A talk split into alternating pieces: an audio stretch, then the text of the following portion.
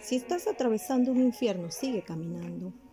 Esta es una de las muchas citas de uno de los personajes históricos más interesantes del siglo pasado, Sir Winston Churchill.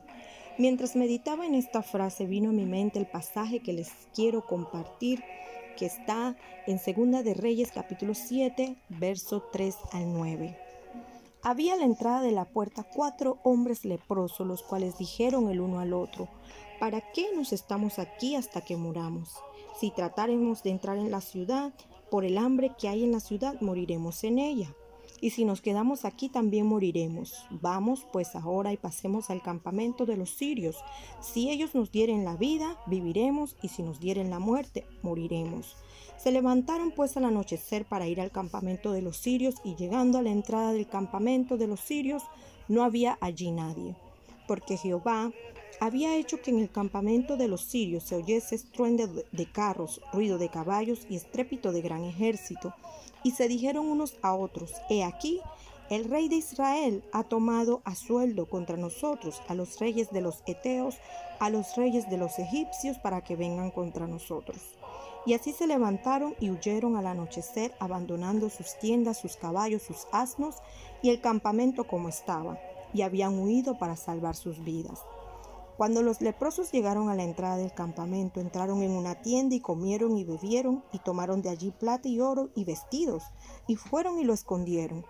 Y vueltos entraron en otra tienda y de allí tomaron y fueron y lo escondieron. Luego se dijeron el uno al otro, no estamos haciendo bien. Hoy es día de buena nueva y nosotros callamos, y si esperamos hasta el amanecer, nos alcanzará nuestra maldad. Vamos pues ahora, entremos y demos la nueva en casa del rey. A lo largo de la historia, la humanidad ha vivido y enfrentado periodos de miedo, crisis y horror, ya sean estos provocados por conflictos, guerras, ataques, accidentes, epidemias o pandemias. De cuanto en cuanto, el hombre le ha tocado vivir al límite del peligro, al acecho de perder lo que creía seguro, con la inseguridad de un mañana incierto, encarando con impotencia lo frágil e indefenso que somos. Pero es así como nos enseña este relato de la palabra de Dios, que la parálisis no es la mejor opción. Quedarnos de brazos cruzados no va a ayudar en nada.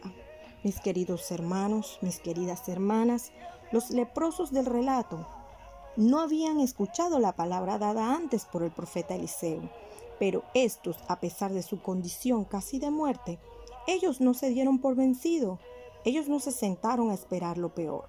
Estos se levantaron y actuaron según lo que consideraron su mejor opción. Y Dios, que es soberano, había vaciado el campamento enemigo para milagrosamente alimentar a estos leprosos que fueron el instrumento del Señor para llevar las buenas nuevas y salvar a su pueblo. Les bendigo mis amados y ruego al Padre que nos ayude a confiar y a creer en Él, para así movernos en fe.